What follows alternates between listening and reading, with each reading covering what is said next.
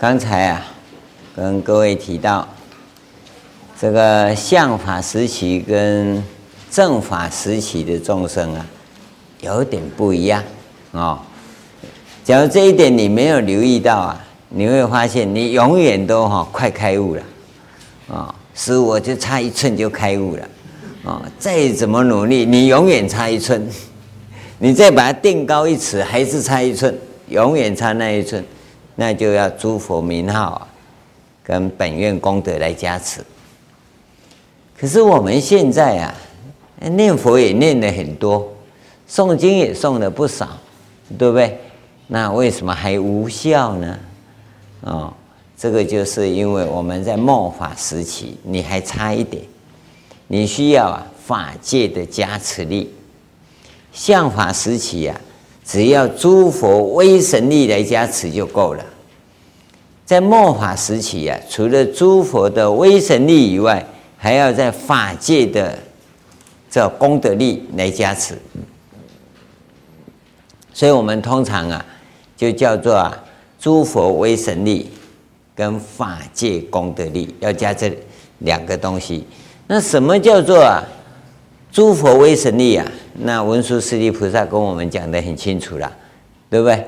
哦，诸佛名号，哪个佛的名号都可以，你要跟他的功德、本愿功德啊接在一起，要接在一起。所以你光诵弥陀经跟阿弥陀佛圣号无效，为什么无效？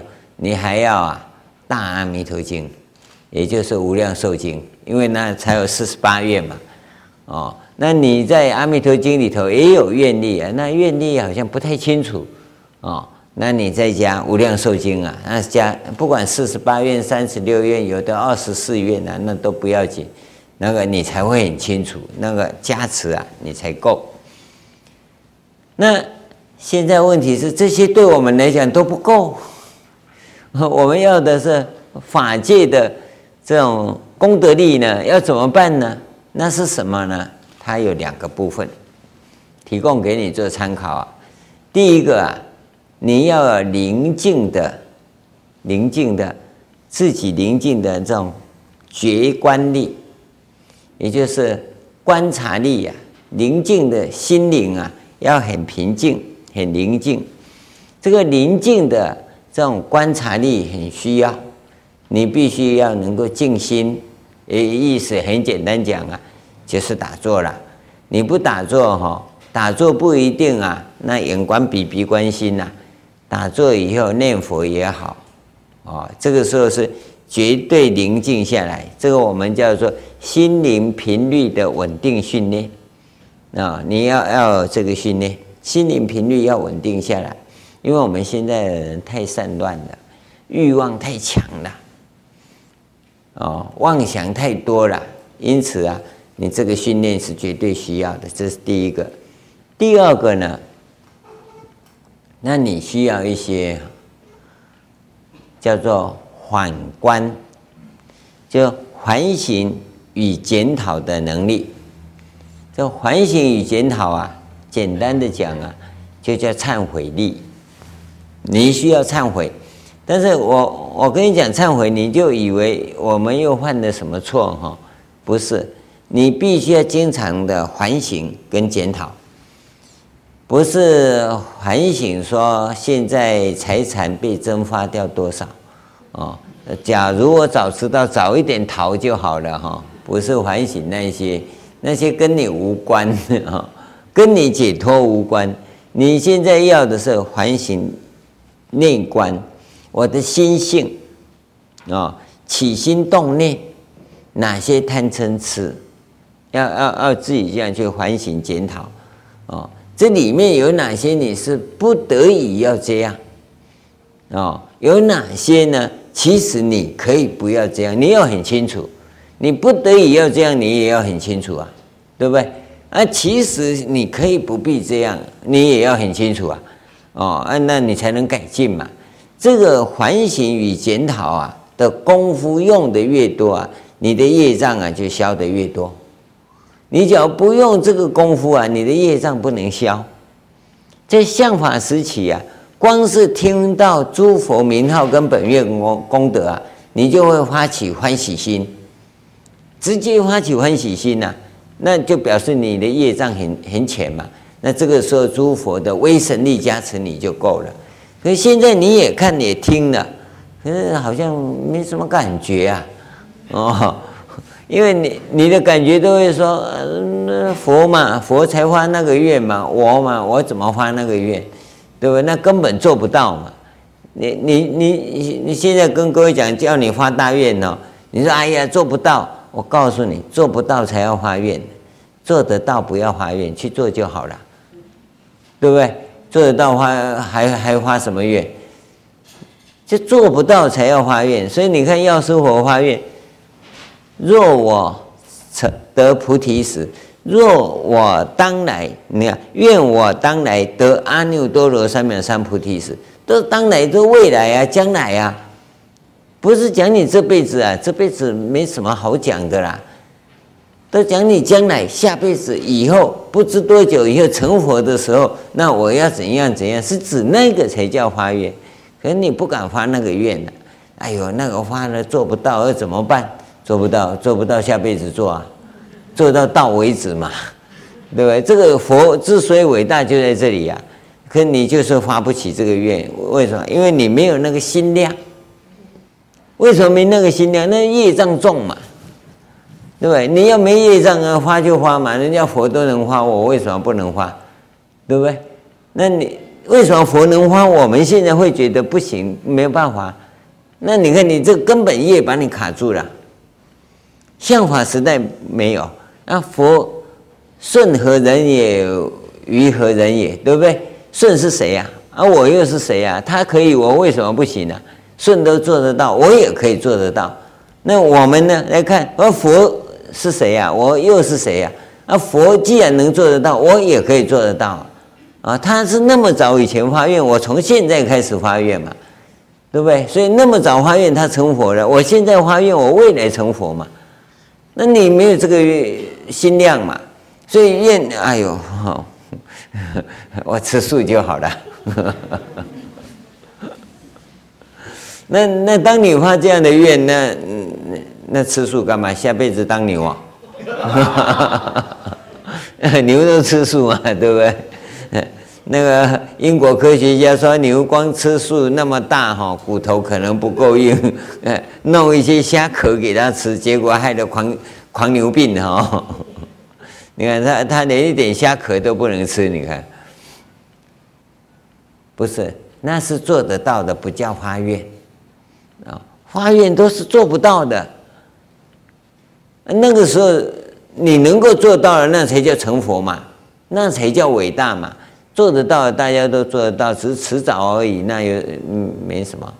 那你说好，那我发个愿，我愿愿意捐五千万五千万美金，你看给福慧寺，这辈子捐不到，下辈子还可以再捐。这个哈不算，因为五千万是有限，不是无限。你要捐的是无限呐，啊。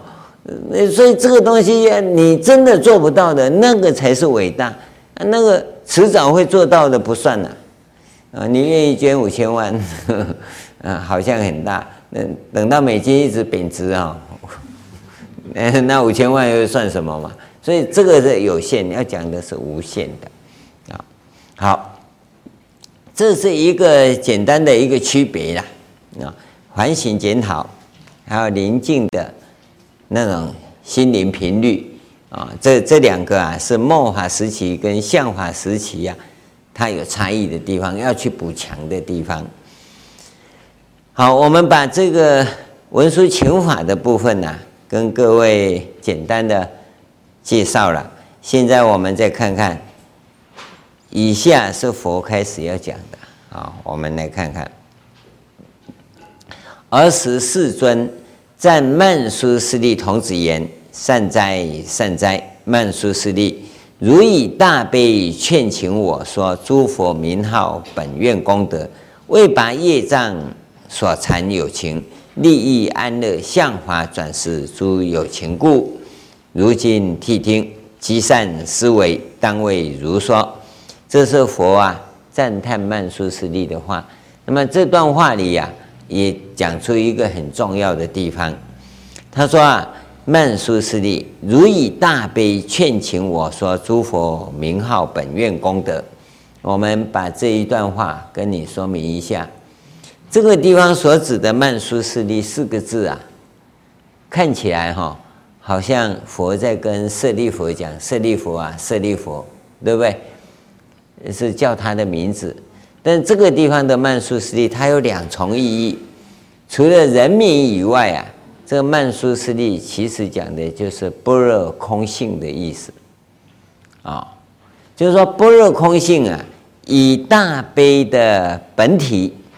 这个缘故啊，那么起般若空性的妙用，你知道，以般若空性这个相啊，因为大悲为本体，啊、哦，来起作用，叫般若的妙用。这个地方啊，我们很少人去注意到，为什么这部经是曼殊师利请法呢？啊，曼殊师利啊，是妙智啊，对不对？是智慧第一的菩萨。哦，那智慧第一的菩萨来请转法轮呢，一定有智慧第一的因因缘嘛，对不对？你要留意到，智慧啊，不是啊，放在脑子里头就好，智慧是要在生活中拿出来用。当不能用的话，那个智慧根本没用。对，等于没有嘛？你不用的话，它不等于没有吗？所以这个地方要怎么用，就产生问题了。这个佛在这个地方告诉我们，般若智慧还是要以大悲为根本。这个地方如以大悲，叫佛点出来的。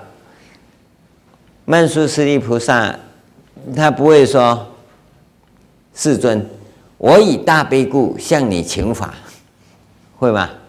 这样你会说神经大嘴巴，对不对？请法就请法，还我以大悲故请法，这不可能啊！而他以空性的立场也不会去讲大悲，但是他本来就可以有大悲的作用，这是一体起用嘛。所以佛在回应文殊师利菩萨请法的时候，首先先赞叹他，对不对？哦。般若空性以大悲为根本所起的妙用，就是为饶益众生，尤其是向法以后的众生。关键在这里啊，他不用饶益正法时期的众生，不是他不用，为什么？因为正法时期的众生啊，根利故，根气很猛烈啊，解脱第一嘛。佛一开示，他这这这每个都跑第一去了，曼殊师利根本就不管用啊，对不对？但是在末法相法时期，哎，这个智慧呃就很重要了，就很重要。所以你看，部派佛教不讲般若空性，有没有留意到？你不要看部派佛教啊，部派佛教看起来是讲小乘哦，其实部派佛教时代的的学佛人呐、啊。个个都是根器第一啊！你去留意看看啊，佛陀那些弟子啊，每个都四禅八定以上的人呢、啊。所以善来比丘，人家马上开悟证阿罗汉。我们善来比丘啊，善来比丘啊，你根本都不开悟啊，你没有根器嘛，对不对？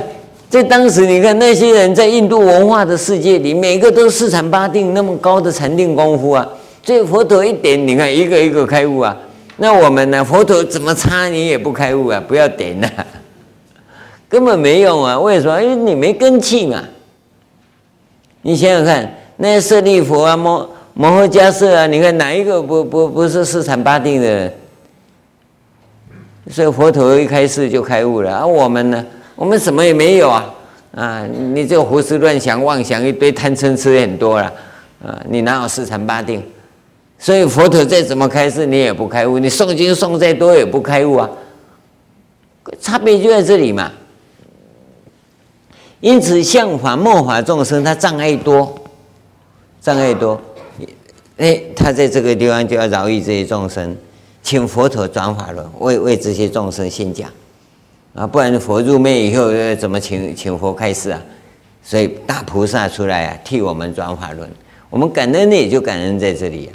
你看前面那些跟那些大善根器讲的那些诸佛名号功德啊，都没记录下来，我们都不知道啊，对吧？那这一本有记录下来啊，对吧？好礼加在，对吧？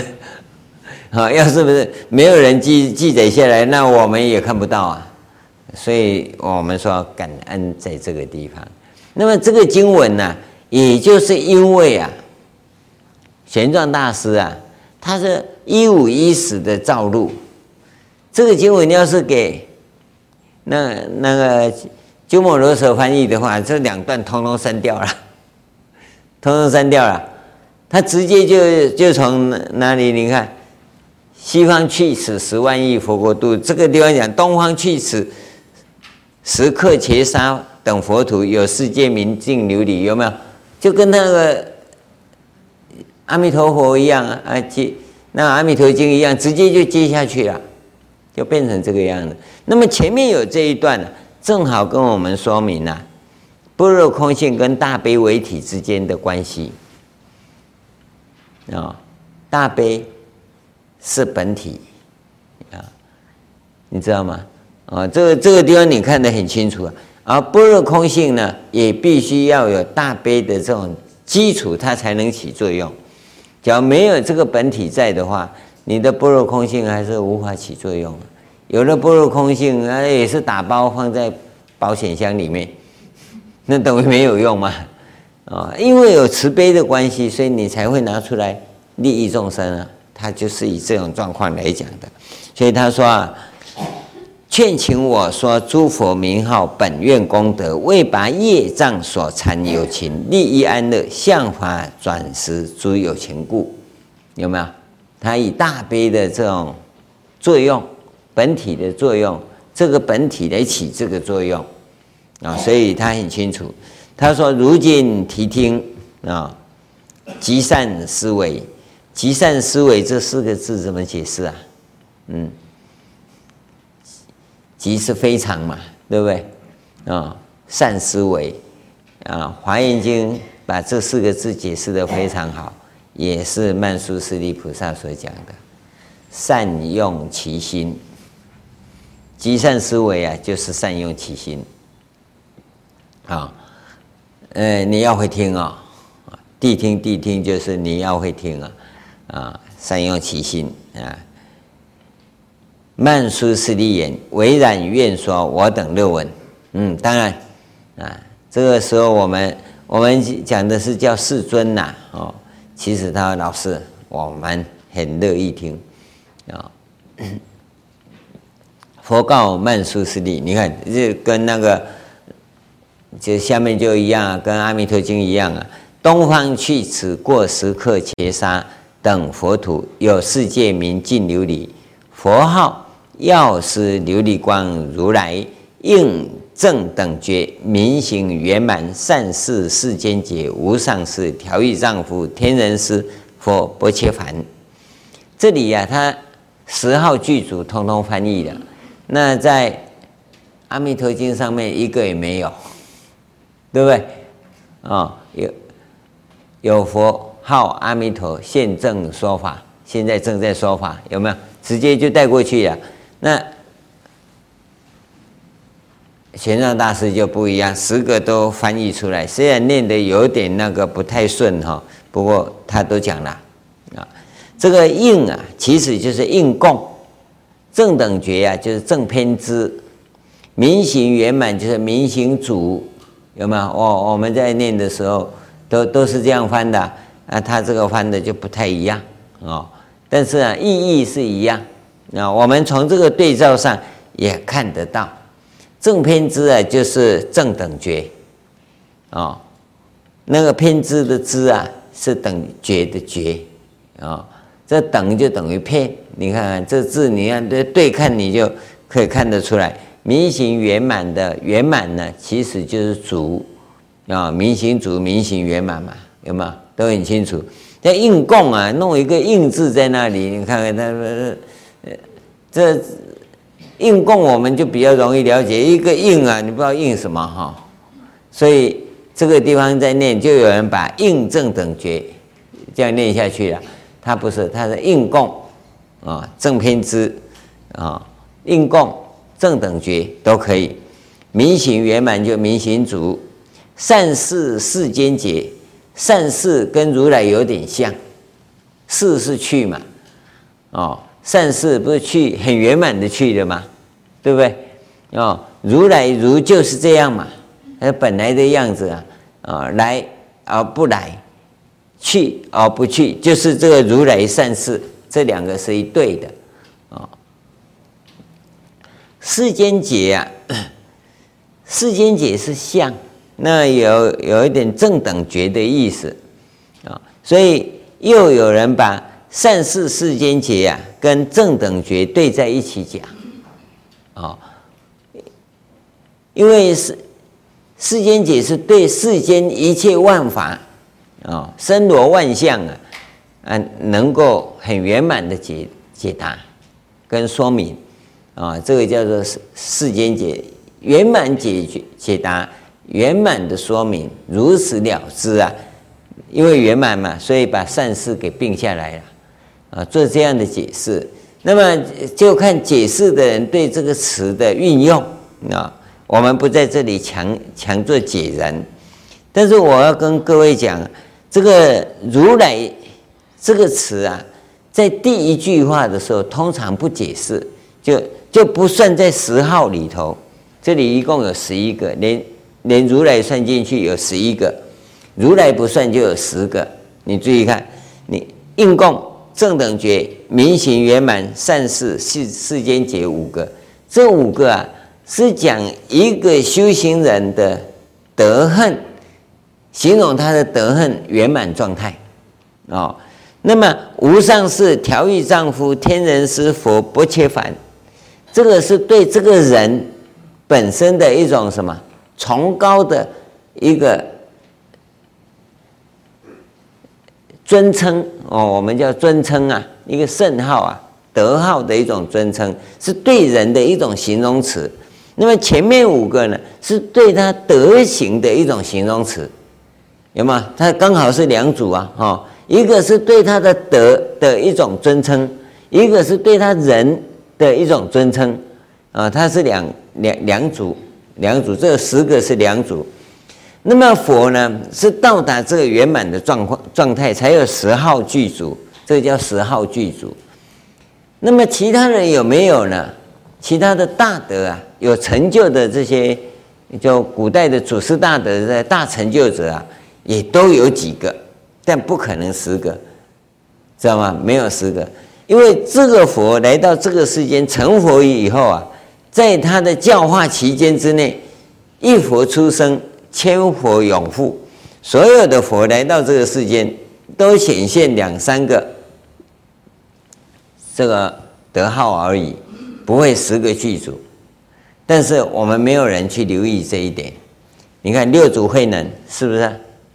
啊、哦，义玄禅师也是，他们都是相当有成就的，在这一方面呢，大概三个到五个都有。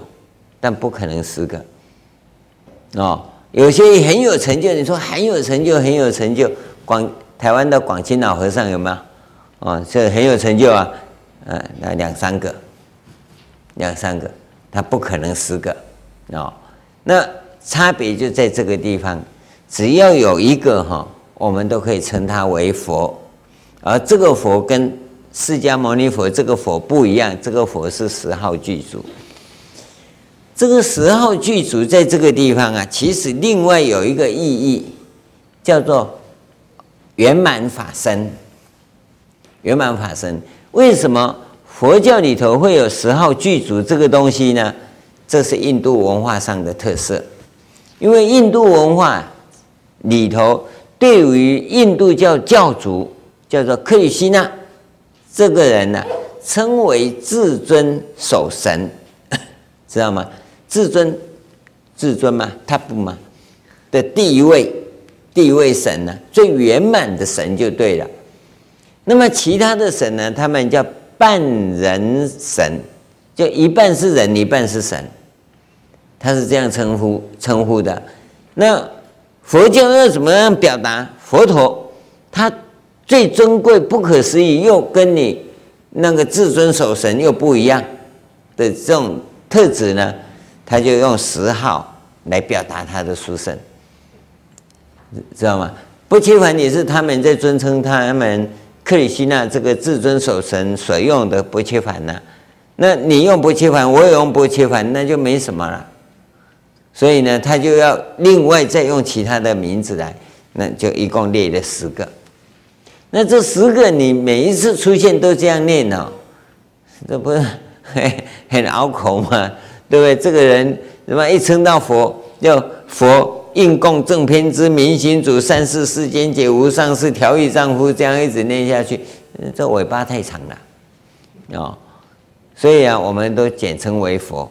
但是因为这样有佛，那样有佛，那我们对佛就混淆了，混淆了。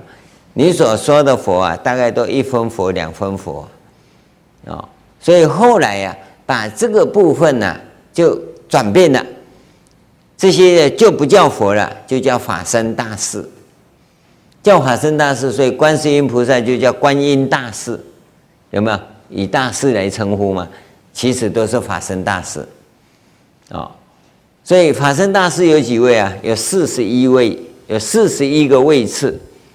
到第四十二位啊，就妙觉才十号具足啊，所以慢慢的你你就看到这个经典里头啊，透过啊玄奘大师的翻译啊，我们看到他的文化非常丰富，但是我们的知识啊，这叫知识啊，你具足的不够，你又看不到，看不到。其实，那你可以看到，它印度文化的整个背景都在这里显现，都在这里显现。好，那这个地方啊，我们也要跟各位做个补充啊，因为这里讲到这个东方去此过时刻伽沙等佛土有世界名净琉璃，这个佛土啊，这个世界啊叫净琉璃啊，那么那里有一个十号具足的。这个如来，然后这个佛叫做药师琉璃光如来。那么这里头表达了两个消息，我们要告诉各位。第一个，这个净琉璃世界啊，是不是也是净土啊？对不对？这个是佛的净土。那我记得去年跟各位讲过，还有一个菩萨的净土啊。这个佛的净土跟菩萨净土有什么不同呢？菩萨的净土跟佛的净土都是真实的，但是佛的净土是圆满的，菩萨的净土还不够圆满。那么上帝所创造的呢，叫世界，啊，就我们这个世间呐，这个世间呢是虚幻的，不真实，也不圆满。你看啊，上帝是万能的嘛，哈，万能是他讲的啦，哦。那他创造的世界是不是要创造一个美好的世界，对不对？可是这世界美好吗？还不够美好啊，因为里面有两个东西。第一个是智慧果，听说就是苹果，所以不要吃太多。第二个就是有蛇，哦，那蛇怂恿亚当跟夏娃来偷吃禁果，就是那个智慧果嘛，它不能吃嘛。吃了以后呢，糟糕，人类的第一件衣服就被发明了，啊、用树叶遮着哈，那不可以看的地方，对不对？一直到现在哈，还是三点不漏哈，那就是就是因为那条蛇害我们去偷吃禁果所造成的，那那就可见了，他所创造的那个世界啊，不够完美嘛，对不对？啊，那个世界它是怎么创造？是凭他的妄想所创造的。所以这个世间呢，其实是妄想而产生的，它是虚幻的、不真实的、不完美的。那么净土是怎么产生的？即使是菩萨净土啊，它都经过啊长长久的修行而兑现出来的，也就刚才所讲的发大愿啊，把那个愿变成他的生命因素所兑现出来的。你要留意到，它是真实的。而菩萨的净土是六十六分以上就可以有净土了，所以我们说它不够完美。但是呢，已经很殊胜了，它是殊真实的哦，不是虚幻的哦。这这是最大的差别。好，那么有了这样的净土以后啊，当然它会逐渐到达最完美的佛的净土。佛的净土啊，是完美的净土。那么完美的净土跟不完美的净土差别在哪里？就在于呀、完美的净土啊，它是通法界，通法界啊、哦。菩萨的净土啊，你要到法界有限制。法界是什么？法界也很简单讲，用现在的概念来讲，就是在整个宇宙中各个佛的净土里，你可以自在出入。甚至于你要再回到娑婆世界这种虚幻的世界来，你也可以成愿再来。你要留意了这一点哈，在这个娑婆世界里，虽然它不真实，但是呢，众生业力在旋转的时候啊，菩萨可以成愿来这里救度众生到净土去。你知道吗？众生在娑婆世界里是真实的。是真实的，众生在这个世界里，以为这世界的一切一切万法呢，那些万法是虚幻的。你要留意到啊，这个地方是有不同的。你我相信很多人会解释不清楚，这世间是虚幻的，那我们在这里的众生是不是也虚幻的？既然是虚幻的，佛菩萨要来度什么虚幻的？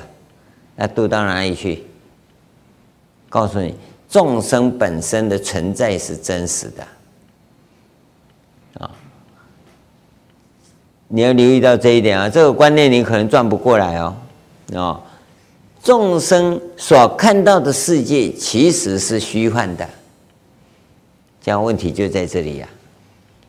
那你也不能反过来，那我既然是真实的，那你就不修啊，那你就继续受苦受难。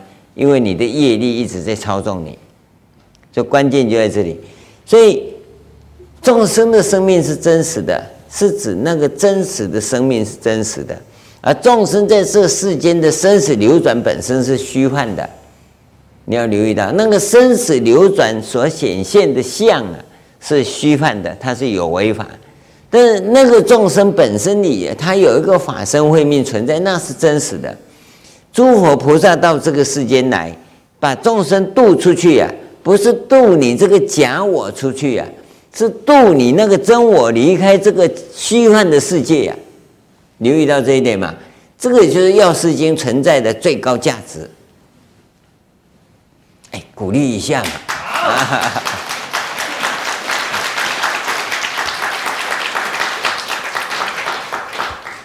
这是非常重要的一个观念，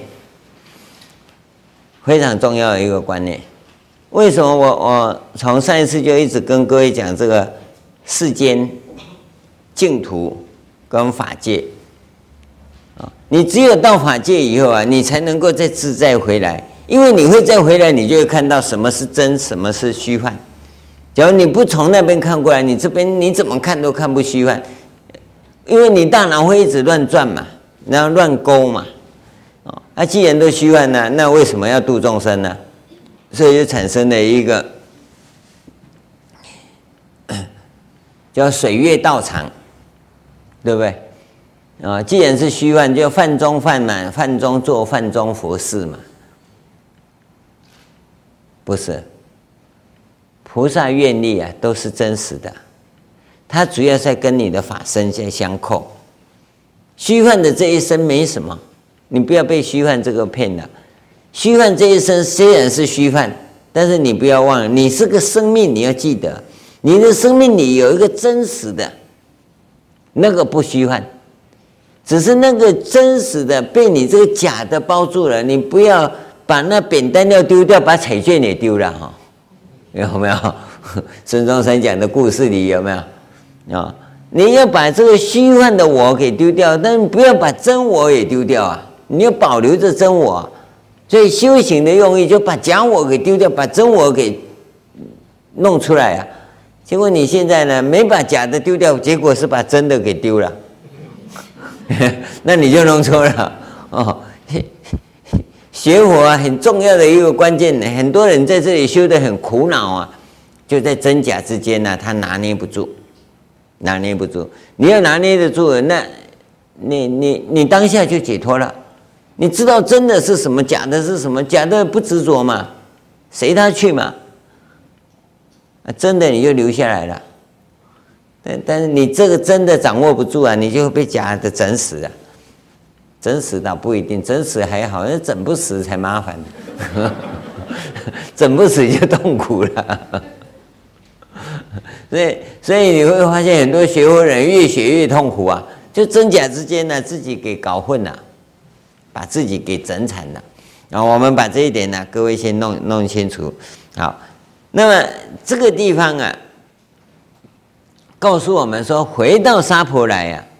度众生其实是以大悲心在用的，因为大悲心起了以后啊，才有般若空性的运用，对不对？这就前面佛在赞叹曼殊室利请法的这个这个地方，所以曼殊室利啊，其实不离开我们呐、都跟我们在一起呀、啊，只是因为我们不觉呀、所以菩萨也不来，佛也没来，啊，搞了半天呢、佛啊，我念那么久也不给我看一下。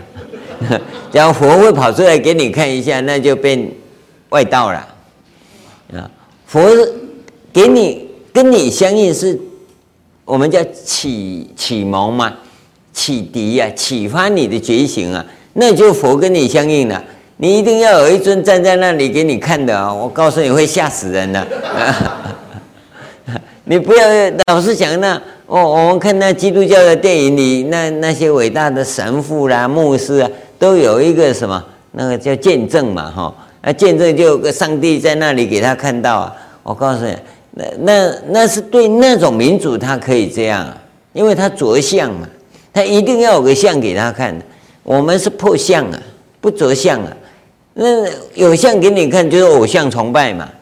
我们是不偶像的，你不要看了，那个不是给你偶像看你才相信他，他是启发你觉醒嘛。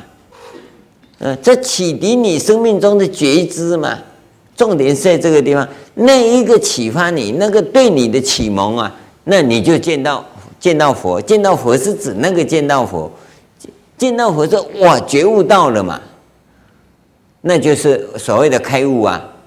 那你没有那个启迪，没有那个觉悟，你怎么开悟啊？啊，你说啊，我开悟了。我说你怎么开悟？这嘣。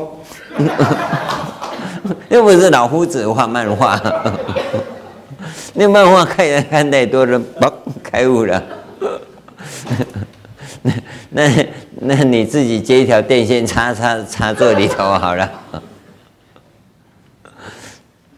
所以这这个地方是一个重要关键，般若空性啊，因为大悲的原因，所以他会回到娑婆世间来度化众生。啊，那你不要以为娑婆都是虚幻的，都不真实的。我告诉你，这里有很多众生，众生的法身慧命啊，那是真实的。他是要把那法身慧命度出去，出三界去啊，不是色身出三界。色身出三界，那大家都搭太空梭出去，不要回来就好了，对不对？那那那每一个太空梭出去，都跟挑战者号一样，出去就被打下来，都通出三界的。不是那个出三界，不是色身，是法身，是法身出三界。因为我们法身现在被色身的业识身呐，把你包裹着嘛，所以你才生死轮回在这里出不去嘛。啊，把你渡出去是把法身渡出去呀、你这个四大有什么好渡的？又重又笨，对不对？观身不净啊，到极乐世界去，人本来是极乐，现在会变成不净世界的啊。所以这个要弄清楚，好。那么这个部分补充以后啊，还有一个要跟各位谈的，就是东方西方的问题。因为这段经文直接讲，就是东方去此十万亿佛国度。那另外一个是西方去此十万亿啊，那其实十万亿跟十克伽沙是意思一样啊，意思一样。那现在要跟各位谈这个问题啦。这个我们看很多寺院，跟各位只要稍微留意一下，汉传佛教也有很多这个寺院，中间坐的是释迦牟尼佛，三个都是佛啊，而且长相又很像啊，很像啊，完全一致啊，不是很像。为什么佛像长得都一模一样啊？因为三十二相庄严，对不对？唯一不同的地方啊，就是手手上的东西啊，有个手上呢，就有个钵啊，钵还有一根草出来啊，说这个叫药师佛。啊，有的呢是在这里呢，不是药，不是个钵，是一个塔，有没有？那个都是药师佛啊。那么另外一个呢？就西方的阿弥陀佛，那就他有个莲花，有没有？好，那各位想想看哈，这个叫什么？这个叫十方佛观的道场，十方佛，东方西方表示十方哦。它十方佛观的道场啊，也是华严的道场啊。另外有个道场，有的道场啊，它也是三尊佛，可是呢。它没有莲花啊，也没有塔啊，那那那三尊，他们叫三世佛啊，中间是释迦牟尼佛，没错。那么一边呢是过去佛，有的叫燃灯佛，其实是多宝佛啊。那另外一边呢，通常叫弥勒佛，但不是弥勒菩萨，因为是未来佛，叫过去佛、未来佛。为什么我说它是多宝佛呢？因为最早的过去佛是从多宝塔里面出来的两尊佛，哦，两尊佛来到中国哦不太好看，啊，就弄三尊佛，啊，所以再加一个未来佛，因为多宝塔里头是两个佛嘛，对不对？可是你在大殿里又不是多宝塔，所以呢就弄三世佛，三世佛观呐、合起来啊。就十方三世一切佛，有没有？十方佛观的道场，或者三世佛观的道场，都是华严的道场啊。华严道场很多啊，像这两个是标准的。那我们要跟各位谈的是十方佛观的道场，这个十方佛观也好，三世佛观也好，都属于禅观的道场，但是修法上。都属于密法的修法，它跟禅法修法不一样。也就是禅观的历史上啊，分两个途径走，一个是从密法修法走，一个是从禅法修法走，这两个是不一样的啊。有机会我们谈到这个行法的时候，再跟各位谈。那我现在要跟各位谈的是西方佛观呐、因为东方是开始学佛的。开始要学佛，西方是学佛以后有成就的地方，所以东方来讲啊，是主要强调是成佛的过程，西方主要要讲的是佛的境界，主要是谈这个地方，所以他们展开的那个密密教的修法就很复杂，很复杂。东方讲阿閦佛，其实就药师佛的系统。所以你看，东方般若经典讲东方檀无劫菩萨，有没有常精进菩萨、常提菩萨，都指这一系统啊？他都向东方走，要找善知识啊，他只要找根本上师就对了。那么到南方的时候，东方的善知识确定啊，那就向南方走。南方是指正确的方向，也就是你懂得修行以后，你就向南方了。那个时候找的善知识啊。不是根本上师啊，东向东方找的才是根本上师。假如各位现在还没有根本上师，要找一个根本上师。找了根本上师以后，学到你自己独立的，那要再找的善知识啊，它叫做增益善友，增益哦。要不然你在一个上师那边只只学一个啊，哦，因为你你你只会只会吃麦当劳，就只会吃麦当劳，吃泡面就永远吃泡面啊。那现在呢，要多找几个菜吃嘛，哦，的增益善友哦，等一下日本料理，等一下川菜，等一下粤菜，你才会做很多菜吃啊，啊，这样营养才会平衡嘛。那为了达到啊充分的这个目标啊，叫最圆融法门无量誓愿学嘛，你要达到最圆融、最饱和的状态，那你就要参访无量的善知识。所以这个时候，你看到从东方开始一直到南方啊，都是动态的成佛过程啊。那成佛过程就相当广了。但是到西方呢，它就已经成就了，已经成就了。所以你从密法上看呢，东南方，东南呢，啊，东北方是那个我们叫东北方是普贤菩萨。东南方是文殊师利菩萨，西南方是观世音菩萨，那西北方呢是弥勒菩萨，是成佛的地方。所以修行是从普贤菩萨到文殊菩萨到观音菩萨到弥勒菩萨，这是整个修行的过程。东南西北方布局的就就是指这样的一种状况。这个是属于密教的修法部分的，没有机会我们再讲哈。我现在只能够简单的跟各位提一下。那最主要是从东方开始，因为东北方啊是发起因，东方啊是正式啊，正式开始以后啊，你就向东南方，然后向南方，南方到西南方，就要进入西方的成就，是这这样的一个过程，是一整个过程都是动态的。但西方呢，主要是讲佛的境界，所以基本上在翻译。阿弥陀经的时候，只翻佛的境界，啊，但是东方呢，它对于你学佛的过程啊，那就强调很多了，包括扫除障碍，包括培养资粮道，都在这上面讲。所以往后我们谈这个部分呢，它所需要的时间就要比较长。他在讲成佛的过程，啊，那么极乐世界讲的是佛的境界。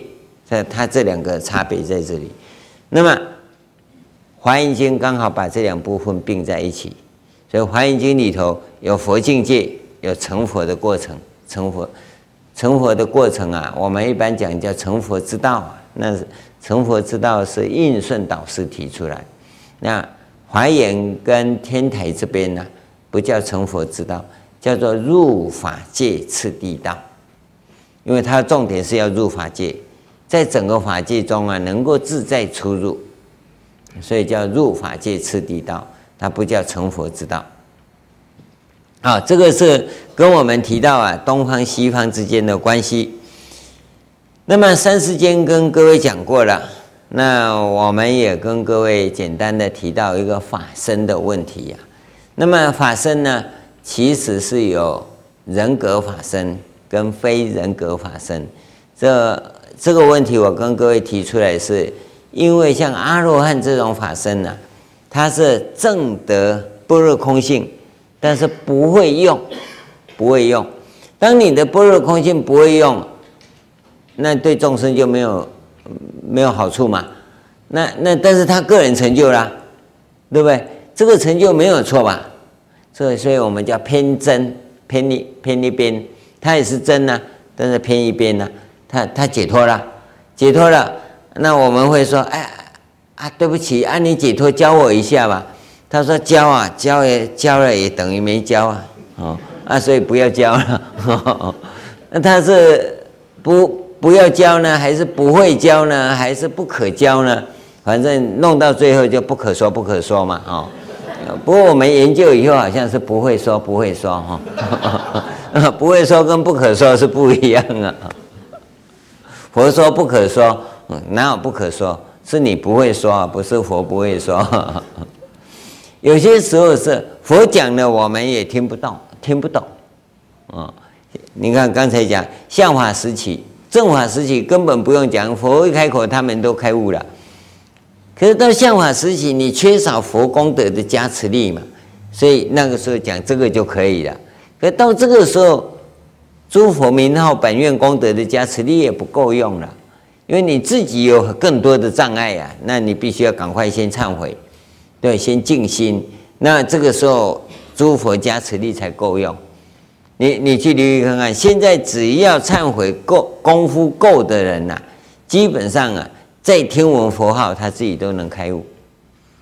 就说这两个部分要加在一起，力量才够。关键就在这里啊。那我们把这个部分跟各位都介绍过了，我们也发现一个问题，一一个问题。现在很多人也弄弄错一个状况。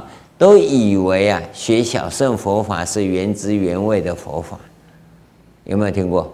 啊，南传佛教是原始佛教嘛？那我们学原始佛教就好。我告诉你哈，没用。为什么没用啊？不是说你证的阿罗汉没用，因为原始佛教啊，它基本上是跟四禅八定的人讲的。好了，你没有的话，你要怎么用？你根本不能用。你必须从大圣来，其实大圣啊，它的重第一个重点哈，就是资粮道。大圣的第一个重点，当然我们现在看呢，你你按照小圣的修法也有资粮道，但是他那个资粮道跟我们讲的资粮道不一样。我们资粮道第一个啊，就是五大人格性要健全。小乘佛法不管这些，小乘佛法你一来啊，就开始修。啊，那你心里有问题怎么修？大圣呢？你一来啊，先过滤。用现在的话来讲啊，性相测验、人格测验这些要先测验。那有问题的，开始先做人格养成教育，都弄及格了，五大人格性通通要及格啊。所以及格是七十分哦。你要知道，这些通通及格以后呢，那才可以让你恢复恢复啊。本来不及格嘛，所以现在恢复了以后，要过健全的、健康的家庭生活跟社会生活。你没有在真正的家庭里头好好过一个正常人的生活，请问你这个世界长成什么样子？你怎么知道？对不对？你一定要在这个世界里啊，正正式的一个健康的生活以后，你才会发现说，哎呀，一切皆虚幻。对不对？一切是苦嘛，你没有啊？你也思念呐，当然苦啊！啊，现在金融海啸下来，失业了，当然苦啊！啊，那财产呢？剩下百分之三十，当然苦啊！啊，你这个时候哈，一个是失业，一个是思念，一个是失忆，这个叫三失道人呐，人格都不健全呐！哈，这种人怎么修行啊？这个人修行不行。他一定越修啊，火越大，啊，贪嗔痴具足怎么修啊？所以你必须先过一个健康的生活，以后你才看到哦，这世界原来是这个样子。那你会产生一种状况，就是我怎么活着才有价值，才有意义啊？人生啊，来到这个世间到底是要来干什么的？当你有这一种反思的时候，也就是你对现在的这种世界呢，有一个正确的认识，开始要追求一个真善美、止于至善的那种生命境界。哎，从那个时候开始，你会产生第三种现象，你开始在摸索，开始在摸索真实的人生是什么。你要放弃旧有的不要紧，那你就是要追求真实的嘛。这个新旧之间的转换是非常重要的。假如你这三个条件没有具足啊，你要真的修行是修不来。所以在摸索的过程里，你可能会学学什么？学算命呐，风水啦，有没有？气功呐，哦，还有中医啦，很多人开始摸索的时候会了，哦，还有什么通灵呐，哦，还有各种奇奇怪怪的，不要紧，那都是摸索。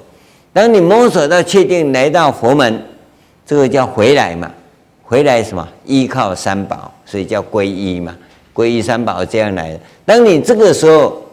已经摸索过了，你也成熟了，这个时候叫成熟了。那你开始修行，这叫世间成熟，要开始走入出世间才开始修行。那么这个时候呢，我们告诉你，前面的诸佛如来的圣号，很快你就会超越了。啊、哦，假如没有的话，那你从那个呃五大人格性开始，直接要进来，那你就一定要忏悔。那还要心灵频率的稳定。只要经过前面这边过来，你直接就到相法时期。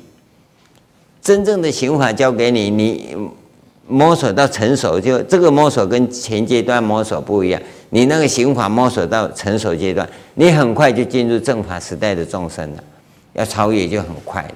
这个是实际行法的部分。我们今天就简单的跟各位谈到这个地方。明天呢，我们就跟各位介绍十二大愿的这个部分。好，阿弥陀佛。